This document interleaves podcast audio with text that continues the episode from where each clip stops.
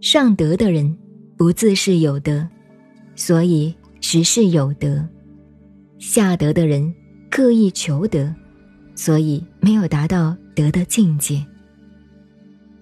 上德的人顺应自然而无心作为，上人的人有所作为却出于无意。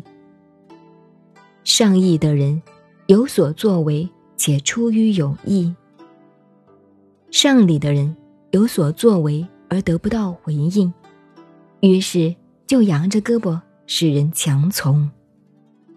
所以丧失道就会失去德，失了德就会失去人，丧失了人就会失去义，失了义就会失去礼。礼，标志着中性的不足。而祸乱的开端，预设的种种规范，不过是道德虚华，是愚昧的开始。因此，大丈夫立身敦厚，而不拘于骄薄；存心笃实，而不拘于虚华。所以，舍弃薄华，而采取厚实。